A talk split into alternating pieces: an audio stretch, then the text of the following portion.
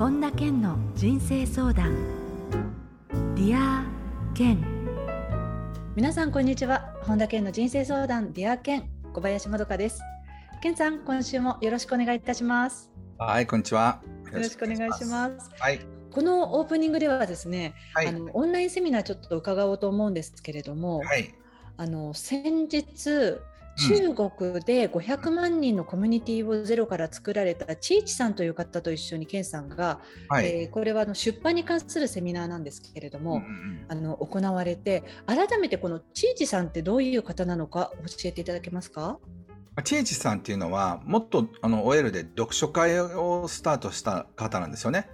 でその最初読書会だったんですけどその読書会が全中国に広がってあのなんと会員500万人のコミュニティがを作った人なんですけど。いやそれどういうことですか？どうしたらっていう感じですけど、ね、シンデレラストーリーというか感じなんですけど、でそのとにかくこう、まあ、女性中心なんですけどその人が集うみたいなコミュニティになったんですね。うん、でもうすごい強力なインフルエンサーであの僕が中国に行く時にお世話になってるんですけど、そういうあの人と一緒にちょっと僕のねユダヤ人大富豪の教えの本についてえー、テーマに、えー、お話をさせていただきました。えーね、今回その出版がテーマだったっていうことなんですが日本とそれから中国の方それぞれに向けてセミナーを配信したっていうことなんですが、はい、あの反応ってどうなんですか？日本の方とまた違うんですか？中国からの反応って。中国の参加者の方たちって。やっぱりねあの中国の人の方がより熱いっていうかコメントもわーっと返ってくるんですけど、ええ、でもね質問とかはほぼ似てますねえあの例えばどんな感じの質問がありましたか、うんうん。えー、例えば、まあ、本を書くときにねそのなんかこうその情熱が湧かないんですけどみたいなのが出てきたりだとか、うん、まあそういうこうどうやったらこう文章がまとめられますか？みたいなとかまあまあほぼ日本の読者と同じですよ。へえー、でもこうその違う国の人たち同士が参加してるっていうとケンさんも配信する時ってなんかちょっとこうテンションっていうのは変わりますか？日本国内向けだけではないっていうと。あそうそう。例えばね僕が中国の人たちに対してその中国語の挨拶をね用意したんですよ。例えば、ここにあるからこんな感じで「大家好我是周家弁天健同時也是新富財富理論的創始人」ってこういうふうにあの中国語で挨拶して、であの僕が中国が大好きで中国語を勉強してますとかね。で、我的汉语大家听得懂吗っていうのは、皆さん僕の中国語わかりますかって言ったら、わかりますわかりますって中国でダーって来たりだとか。でそういうので、僕はあの中国のことが大好きで毎日勉強してますって言ったらみんな「おお!」みたいなのがいっぱいコメントで流れてきたりだとかそういうあの日本もそうですけど日本語を勉強してる外国人の人がいたら「えー、日本語勉強してくれてるんだ」って嬉しくなるじゃないですか。なりますよ。うん、で中国の人はあの外国の人が中国語をマスターするのは不可能だと思ってるんですね。難しくてですか？難しいから。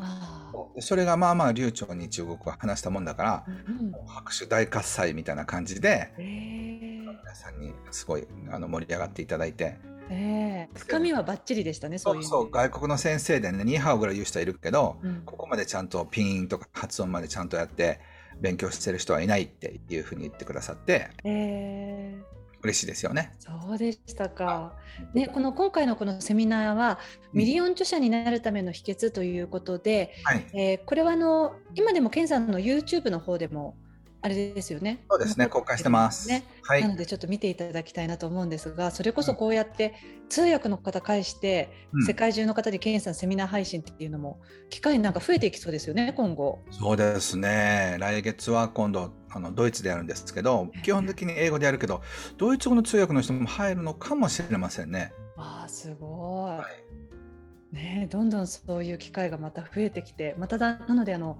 話をね聞かせていただければなと思いますのでよろしくお願いいたします。うんはい、えー、それでは本田健の人生相談。 Dear 健今日も最後までお楽しみください。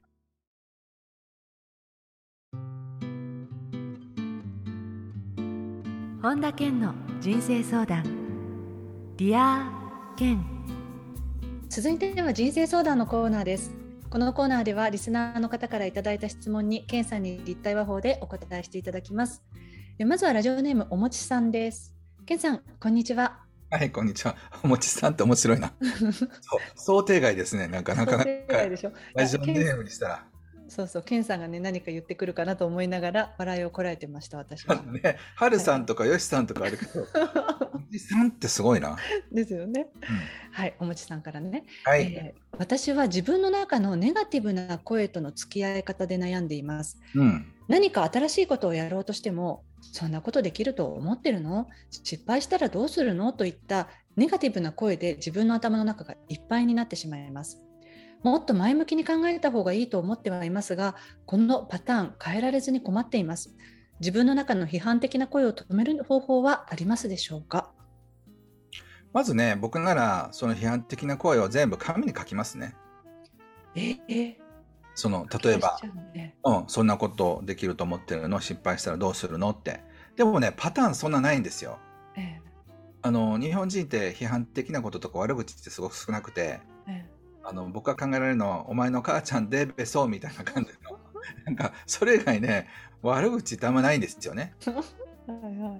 あの英語とか、まあ、フランス語とか相手を侮辱したりなんかそういう言葉ってボキャブラリーいっぱいあるんですけどそういうあの言語と違って日本語ってね人に何か言うのってバカとかねひどいとかそれぐらいしかなくて だからせいぜいお前はダメだろうとかそれぐらいなんですよ。うんうん、なんかそれ全部書いちゃう。えー、そしてこれが果たして本当かどうかっていうふうに書くと、えー、検証するといやいやそんなことはないよねって。まだわからないよねとかね、うん、失敗したらどうするの？まあ泣くとか書けばいいんですよ。そこの右側に、うんうん、だからそうやってお金がなくなったら困るって言ったらそこに「本当?」って書くんですよ。だから自分のネガティブな声を全部書いてみてそこに自分でツッコミ入れていくんですよ。うん。自分でツッコミを入れることによって、その自分の中の思い癖での批判的な声っていうのはだんだんこう効力は落ちていきますか？なぜかというとね今一方的に殴られてるだけなんですよ。お前はダメだできないだとかね、はいはい、お前のようなそそんな顔かとかそんな才能かとかって一方的に殴られてるだけなんですよ、はい、紙に書くことによってもう一遍こっちからもやり返すことができるんですよね。へえしかもあれですよね健さんおっしゃるようにその本当に、うん。こう限られた単語でいつもやられてるってことですよね。そうそうそうもうせいぜいどうせできないとか、うん、そこに僕ならほんまかとかね、うん、3度目の正直とか書いちゃうんですよ。はいはいはい、そうそうやって自分ができないっていう言葉をひっくり返すっていう練習をしますね。あ確かにそうですねそういうネガティブな声っていうのも出てきたらばもうそれって無意識的にもうどんどん湧き上がらせちゃってますよね。そうそうそうで何かブレーキをかけるっていうよりはもう本当にそれでこのねおもちさんおっしゃるような頭の中にいっぱいにさせちゃって、うん、だからそういう意味ではアクションというのは大きいのかもしれないですね。そうなんですよでその上級編としたらあのそれをねひっくり返すような質問をいっぱい作っちゃう。ええ例えばその「お前には才能がない」っていうふうに言ったらそこの下にね「あのまだわからない」って書いて反論ですよね。うん、そしてここから才能を開発するためにできる10のことはっていう質問を書くんですよ。うん、そうすると自分の才能をこれから開発していくための10のこうリストができてくるわけですよね。はい、メンターを探すとかなんか講座に申し込んでみるとかって。でこれ全部やったら今よりはるかに才能レベルが上がるよねって。そうしたらお前には才能がないこれは嘘だよねって言って二重線引けばいいんです。おネガティブな声に打ち勝ってか感じがしますね。そうするとね、へえみたいな、来いよみたいな気持ちにネガティブ来いよみたいな気持ちなんです。ああ、本当だ。だからやっぱり紙に書かないとね、わからないと思います、はい、ありがとうございます。はい。え続いてラジオネームはるさんです。けんさんこんにちは。こんにちは。えー、たくさんお金を持っているわけでも仕事にやりがいを感じているわけでもない中でも、普通に楽しく生活できていると思っています、うん、しかしふとした時にこのままでいいのかな？何かに変化が欲しいと思うことがあります、はい、もうすぐ30歳になるのに仕事に変化が欲しいのか誰かと結婚がしたいのか地元に帰りたいのかなど今後のことについてやりたいこともなく想像もできず不安になります、うん、こんな時将来のことについてまず何から考えたらいいのでしょうかつまり25まあ、ハックぐらいの年齢ということですよね。まああの今ね熊のプーさん状態になってるんですよね。うん、そう何もなくただ漂って生きてるんですよ。熊はい、そうだから目標もなくだって熊のプーさんが目標なんとかみたいな書いてないでしょ？書いてないです。だだからそんなに大金持ちなわけでもないんですよ。で、仕事もしてる風には見えませんよね。なんだけどそこはかとなく楽しく生きてるっていうのは あのプーさん状態ってことなんですよ。あの風船にねあの乗ってふーっと行っちゃうぐらいですもんね。そうそう。で、あの唯一の夢って言ったら蜂蜜もっと欲しい感じなんですよね。だから本当に欲しいものは何なのかっていうのをはっきりさせなければ、うん、その地元に帰りたいのか結婚したいのかっていうのは分かりませんよね。そうですね。あの、ケンさんね、これまあ年齢のせいにしちゃいけないと思いつつもちょっと言っちゃうんですけれど、はい、自分の経験上でも28歳とか9歳ぐらいの時って、うん、あのなんかすごく悩ん悩んだというか真っ白というか、うん、真っ黒というかあの本当にどうしたらいいんだろうっていうので立ち止まってた記憶があるんですよね。それってあんま年齢のせいにしちゃいけないですか？いや年齢のせいじゃなくてそういうタイミングなんですよ。人によっては35で来る人もいますしね。うん、40で来る人もいるし。えー、だから自分がなんか方向性に迷った時っていうのは、迷ってるんじゃなくて、もう一遍見直す大チャンスなんですよ。はい。だ交差点に来たってことですよね。そうですね。だから交差点に今ね、ハルさんがいらっしゃってるから、ここからどっちの方向に行きたいのかっていうのを考えるいいチャンスですよね。うん。そういうふうに考えたらどうでしょうか？そうですね。でもこういう方多いですよね、きっと。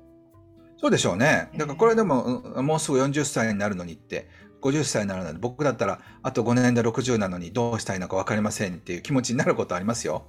ありますか、ケンさんも？僕はもっと自由だから、うん、だからヨーロッパに住んでもいいし、アフリカに住んでもいいし、オーストラリアに住んでもいいし、このまま日本に住んでもいいし、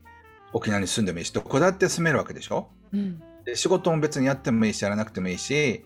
あの投資家として生きてもいいしこのまま作家として生きてもいいしなんかレストランの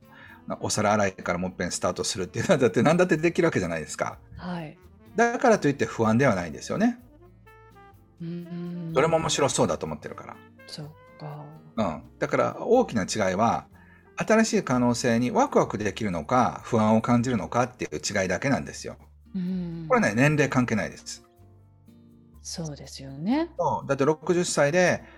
ね、例えば僕と同じような年齢だとしても、もうなんかサラリーマンでもう先が見えてきました。先のことを考えると不安ですっていう人もいるし、うん、さあ、皿洗いからもっぺんやってみたいなっていうふうに思うとワクワクする人もいるわけですよね。うん、貯金を持ってるから持ってないから関係ないんですよ。うん、未来が面白くなりそうと思ってる人は不安は感じられないんです。そうですよね。だから今100エーカーの森から出てね、さあどうやってできるのかってなったら急に、はあ、お金どうしようみたいな、お金稼いだことないプーさんだからみたいな感じになってるんですよ。だからいよいよ現実でどうしたいのかってことを考える、スタート地点に立たれたってことだと思います。なのでもう、おめでとうございます。ここからあなたの人生が始まりますよって言いたいと思います。はい、えー、はるさんからの質問でした。どうもありがとうございました。はい、え続いてラジオネームカズさんです。ケスさん、こんにちは。こんにちは。26歳の会社員です。えそんなにかっこよくなくても、なぜか女性からすごくモテる人がいますが、モテる人は何が違うのでしょうか？自分も普通な感じだと思いますが、なかなか彼女ができず悩んでいます。ケンさん、アドバイスをお願いします。これはね、もうフェロモンが出てるかどうかだけなんですよ。フェロモンって何ですか？フェロモン、ね、あのこれ男性には分かるんです女性はなんかあの人気になるみたいなフェロモンが出てる人と出てない人がいるんですよ。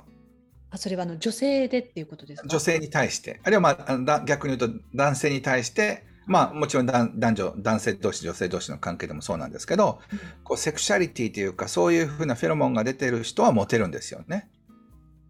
それはじゃあそのモテたい時にはそれが出てた方がいいわけですよね。ただ難しいのはあの不必要にダダ漏れすると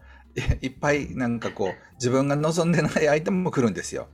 それはまたちょっと考えものになっちゃいますよね。そうそうそう。だから女性で、まあ男性でもそうですけど、すごくセクシーなね、フェロモンが出てる人っていうのは、自分の本命は来ないのに、どうでもいい人があなただと思いましたとかっていきなり手紙もらったり、メールもらったりとかして、だからさあ、理想のパートナーを釣り上げるぞと思ったら、イカとかタコとかが先に来るから、もうあなたたち邪魔みたいな感じになって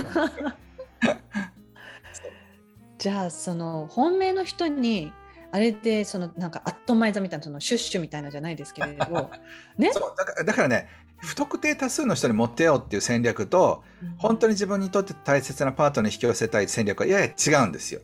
それで言ったら後者の方がいいと思いません？ケンさんだ人によっては違いますよね。あそっか。そうそうあのモテたらいいやって思う人もいるんですよ。あそっかそっか。はい。だからカズさんはどちらの場合か分かりませんが、まあ、彼女ができたらいいと思うのであればそう UFO キャッチャーみたいなんでねごっそり行こうと思うと大抵ねなんか空のまま上がっていくんですよ。だから自分が本当に素敵だなと思って、向こうも素敵だなと思ってる関係を築くことができたら、不特定多数の人にあの人いいよねって思われなくてもいいと思うんですよね。はい。だから、そういった意味では、その、なんていうのかな、こう、自分がどういう人がいいのか。で、そして、えー、自分のことをいいと思う人は誰なのかっていうふうな人をちゃんと考えて、そういう人がいそうなところに行かなくちゃいけないんですよ。うん。だから例えば自分がねそのいいなと思うタイプの人はなんかこうアートに興味があったり音楽に興味があったりクラシックのコンサートに行くようなタイプだと思ってるのになんかこうナンパ目的の人がいっぱいいるようなバーに行ったって会えないんですよ。そうですよね。自分の理想の彼女はあるいは彼氏はそんなとこに行かないから。うん、あのケンさんも例えば若かりし頃振り返った時に、はい、そういう感じでした？なんかこう理想の人と出会いたいっていう時は、うん、そういうじゃあどこに行ったらいいっていう感じで出かけていったりしましたか、まあ、僕はねそのなんか探して探して探してっていうより、まあ、たまたま縁で、まあ、今の奥さんとも会ってるわけなのでなんかこう探して探して探してっていうタイプじゃなかったんですよね。それはまた羨ましいですね。まあ、だからたまたまそういう、なんて言うんでしょう。こう、まあ、お金とか仕事とかでも、あの、すぐ見つかるタイプの人と、そうでない人とっているんですよね。うん。うん、だからそういう意味では、その、探して探して探して見つける喜びもあるわけじゃないですか。まあ、まあ、そうですね。それで出会えたらいいわけですもんね、最終的に。そうそうだから最終的に出会うっていう着地点を考えたときに、自分の相手がどこにそうなのかっていうことを考える方が、うんあの中途半端になんかナンパ師みたいになるよりはよっぽどいいと思いますよ。そうですよね。あのかえって不特定多数に持てるようなタイプになるといろんなトラブル引き寄せる可能性もありますからね。そういうことですよね。だからその辺のなんていうのかなセクシャリティみたいなものが、うん、その不特定多数の人にわーっと広がってなんかモテてしまうようになってるとよりややこしくなる可能性の方が高いですよね。これ男性も女性も。うん、そうですね。うん。はい、ということで、えー、質問ありがとうございましたね、異性から。そう自分のタイプが誰なのかっていうのをぜひ考えてください。うん、はい、ありがとうございます。はい。えー、続いてはラジオネームすももさんです。けんさんこんにちは。はい、こんにちは。私は27歳の会社員です。自分が好意を寄せている相手に嫌われているかもと感じたらどんな対応をすべきでしょうか、うん、相手は職場の一つ上の先輩なのですが、うん、嫌われていると思った理由は私から挨拶をしないと挨拶してくれず、うん、時々普通に会話をしてくれることもありますが話しかけても生返事なこともしばしば、うん、他の人たちと話す時の態度と私との、え態度の差があるのが理由です。このような関係が良くない状況を脱出することはできるのでしょうか？ケンさんのアドバイスをいただけたら嬉しいですってこのだから自分が好意を寄せている相手っていうことなんですよね。はね、だから普段よりも自意識過剰になってる場合があるんですよね。あ、意識しすぎてしまってるっていうことですそうそうそうそう。そしてひょっとしたら相手も好きでそのわだかまりを感じてる可能性もありますよね。可能性ありますよね。そうそう、ちょっとなんか好きなんだけどどうしていいかわからないみたいなんで、普通になかなか話せないって、目も合わせられない、そっち見れないみたいな状況もあるかもしれませんからね。はい。うん、だからひょっとしたら嫌われてるっていうよりはなんか好意の方がある可能性もありますよね。ありますよね。うん、だからそれはなんか直接当たってなんで私のこと嫌いなんですかとかっていうよりはなんかこう3人とか4人で話せるような環境を作ったりだとか、えー、そういう環境でもう少し相手がリラックスしてる時にもう少しこう相手も心開いてくれるかもしれないし、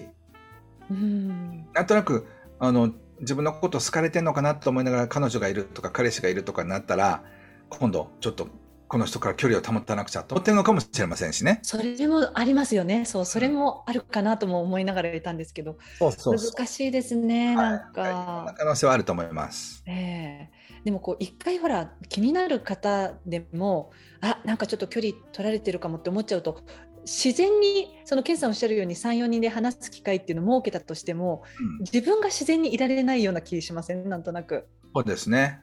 うん、なのでそういういろんなのがあるからできたら複数の人とその先輩と一緒になんかバカな話をしたりだとかお昼行ったりだとかってことができるといいですね。そうですね。はい、質問ありがとうございました。以上人生相談のコーナーでした。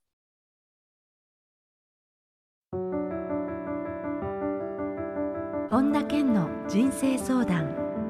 Dear 健続いてはハッピーライブラリーのコーナーです。皆さんが人生を幸せにより豊かに過ごせるための特別な一冊をご紹介しています。それでは最初の一冊目ご紹介ください。はい。1日1時間で月10万円ののんびり副業。初めてでも SNS やネットに詳しくなくても好きなことで楽しく稼げる戸田光弘さんという方が書かれた本ですね。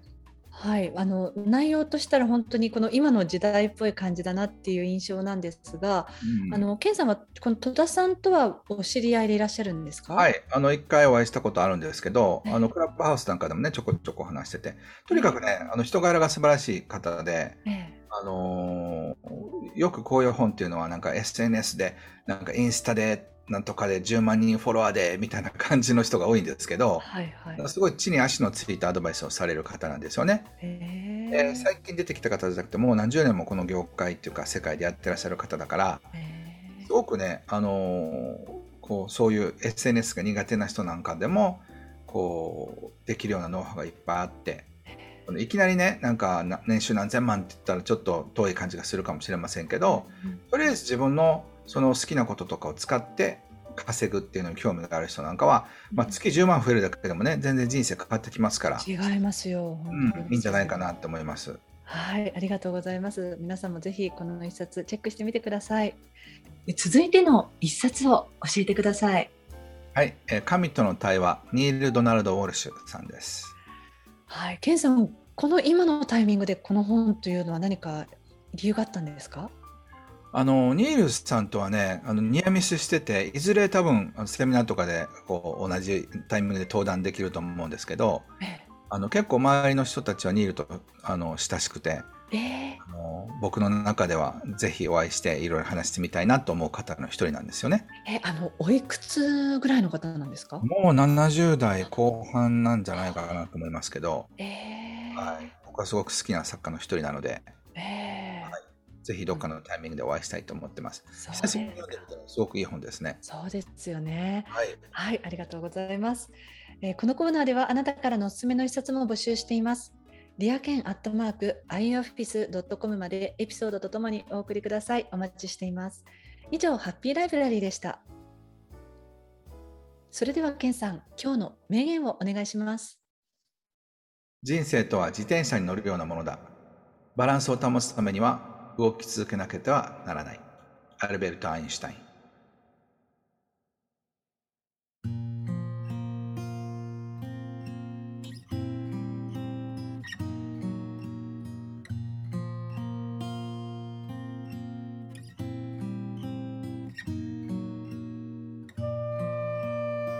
本田健の人生相談、リア健、いかがでしたでしょうか？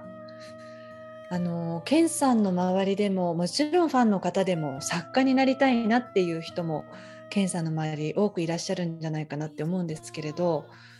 あのいざね本を書こうとするとじゃあ何について書いたらいいかテーマどうしたらいいかって悩まれる方が多いらしいんですよね。例えばこの番組に届くそうしたその本書きたいんですけれどっていう方のメッセージでもそういう悩みもあるということで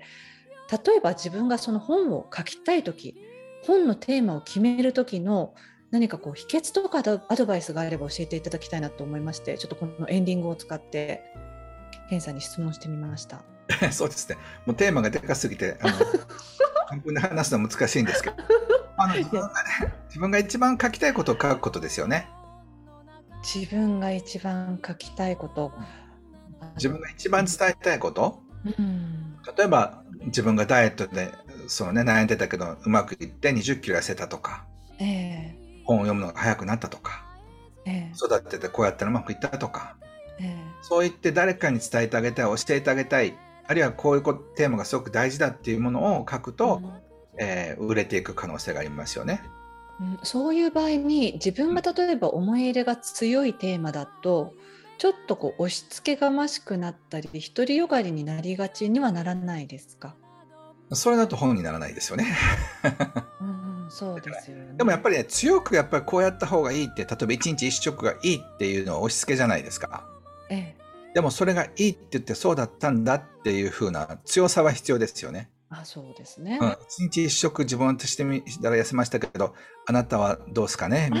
やっぱりちょっと弱いんですよね。弱いですね。やっぱりこうドンってくるのがないと、やっぱり難しいと思います。あじゃあまずは本当にその人生を生きる上でもそうですけれど本を書くにしても、自分が何にその一番おってやる気がこうムクムクって自然と出てくるものがいいかということですね。そうですね。と思います。はい、ありがとうございます。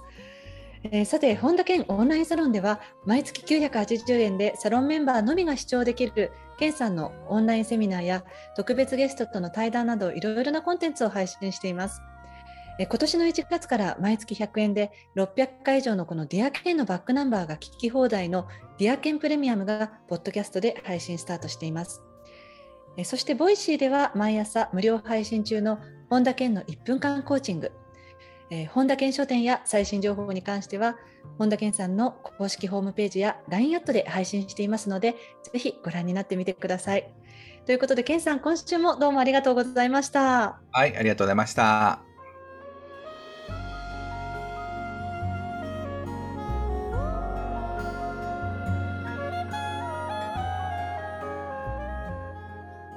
最後に本田健セミナーに関するお知らせです。6月25日土曜日より本田健初のスピリチュアル願望達成半年間プログラムの初回セミナー。エネルギーから見た世界の仕組みを理解するが開催されます。詳しくは本田健公式ホームページよりご確認ください。夢の魔法の不思議。本田健の人生相談ディアケンこの番組は提供アイウェイオフィスプロデュースキクタス早川洋平。制作ワルツ高知博桐原哲人。ナビゲーター小林まどかでお送りしました。